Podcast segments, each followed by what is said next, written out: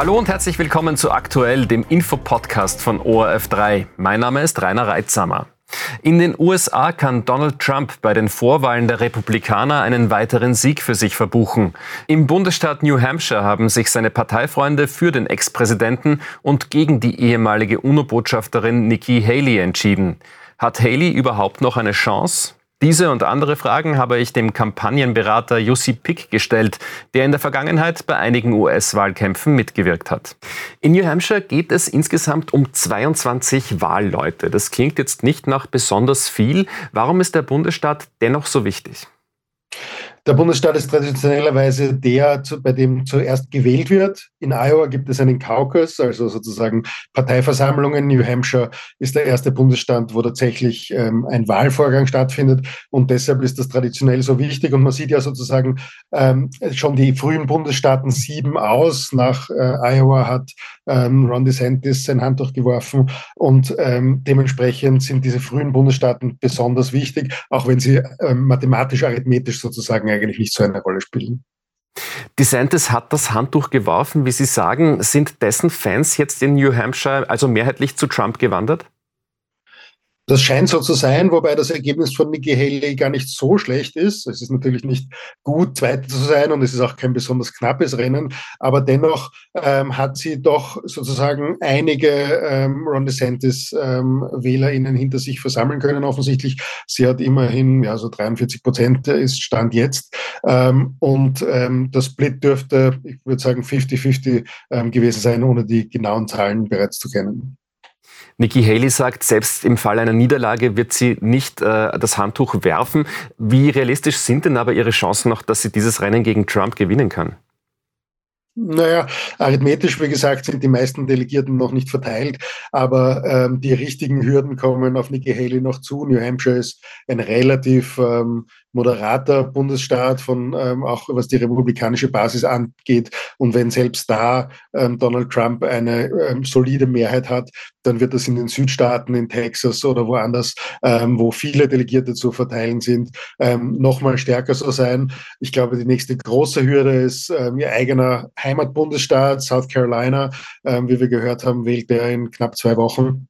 Und wenn sie South Carolina nicht gewinnen kann, dann ist das schon sehr bitter. Ich kann mir nicht vorstellen, dass sie es dann noch schafft, argumentativ äh, bis zum Super Tuesday, nämlich zum 5. Äh, März durchzuhalten.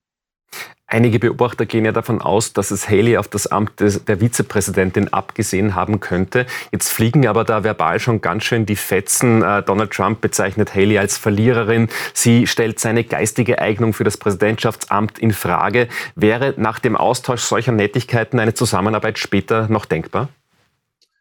Grundsätzlich werden Vorwahlkämpfe immer sehr hart geführt und ist es durchaus äh, möglich, dass Kontrahentinnen ähm, dann zu, ähm, äh, zu Verbündeten werden. Hat man ja auch 2020 gesehen. Kamala Harris hat ja Joe Biden auch nicht mit Samthandschuhen angegriffen und wurde dann ähm, zu seiner Vizepräsidentin. Aber in dem Fall sind einige Namen vor Nikki Haley, weil Nikki Haley sich tatsächlich ähm, und das durchaus sozusagen geschickt und klug äh, als einzige tatsächliche Anti-Trump-Kandidatin ähm, präsentiert hat, während ja Ron DeSantis und viele andere ähm, seiner Vorwahlkonkurrenten ähm, gesagt haben, na, Trump ist eh toll, aber ich bin aus irgendeinem Grund toller.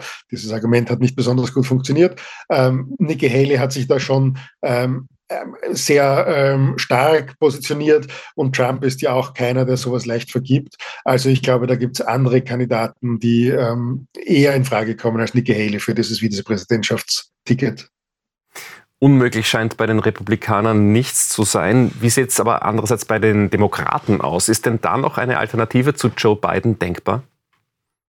Nein, ähm, ist es nicht. Äh, da ist es tatsächlich äh, arithmetisch so, ähm, dass es nicht mehr die Möglichkeit gibt, ähm, über einen auf viele Wahlzettel zu kommen. Wie gesagt, Super Tuesday ähm, ist in, äh, in nicht mal einem Monat ähm, und es gibt zwar einen Kongressabgeordneten aus äh, Minnesota, der gegen Joe Biden antritt, aber der hat gerade in New Hampshire auch äh, nur rund 20 Prozent der Stimmen gemacht, während Joe Biden gar nicht am Stimmzettel gestanden ist, sondern Menschen ihn äh, bewusst ausfüllen mussten und trotzdem hat Joe Biden hier über 50 Prozent der Stimmen gemacht. Das heißt, ähm, Joe Biden ist gesetzt, aber es kann natürlich passieren, dass entweder ähm, etwas Gröberes passiert oder tatsächlich die Demokraten in irgendeiner Weise panik, panisch werden und dann sich das Ganze am Parteitag im, äh, im Sommer erst ähm, sozusagen manifestiert. Aber es gibt keine Möglichkeit, jetzt noch für einen Quereinsteiger zu sagen, ich trete in der Vorwahl an. Und Panik auf Seiten der Demokraten wäre ja durchaus nachvollziehbar, denn Bidens Umfragewerte sind katastrophal. Wie sieht es denn aktuell aus? Würde heute gewählt werden, hätte er überhaupt eine Chance gegen Donald Trump? Würde heute gewählt werden, sind sie, ähm, stimmt, sind die Umfragen nicht besonders gut. Das ähm, hat man ähm, aber auch bei Barack Obama gesehen, ähm, als er zur Wiederwahl gestanden ist, ein Jahr vor der, ähm, vor der Wahl. Da muss noch, also da passiert noch sehr viel, aber ja, Sie haben völlig recht, es muss noch viel passieren. Ähm, jetzt, wo klar ist, dass Donald Trump wirklich der alte neue Konkurrent ist, Joe Biden auch gesetzt ist, muss Joe Biden die Menschen daran erinnern, was für ein Chaos, was für eine katastrophale Politik ähm, Donald Trump in den letzten vier Jahren gemacht hat. Und das ist schwierig, weil ähm, Demokraten, äh, die Amerikaner haben ein ähm, relativ kurzes politisches Kurzzeitgedächtnis und die ersten ähm, paar Jahre der Trump-Amtszeit waren ja wirtschaftlich gar nicht so schlecht, noch aus Nachwirkungen von, ähm, von der Amtszeit von Barack Obama. Ähm, und dann durch Covid äh, und so weiter sind die äh, wirtschaftlichen Zahlen endlich endgültig eingebrochen.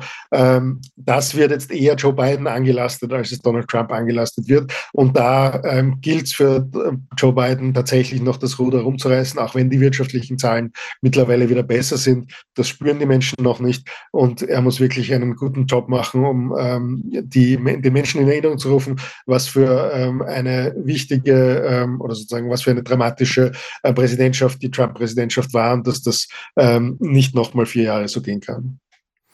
Wenn Trump etwas aufhalten kann, so scheint es dann wohl nur der 81-jährige Amtsinhaber oder vielleicht doch die Gerichte. Denn gegen Trump laufen vier strafrechtliche Verfahren, unter anderem wegen seiner Versuche, das Wahlergebnis von 2020 zu kippen. Könnte ihn das noch aufhalten?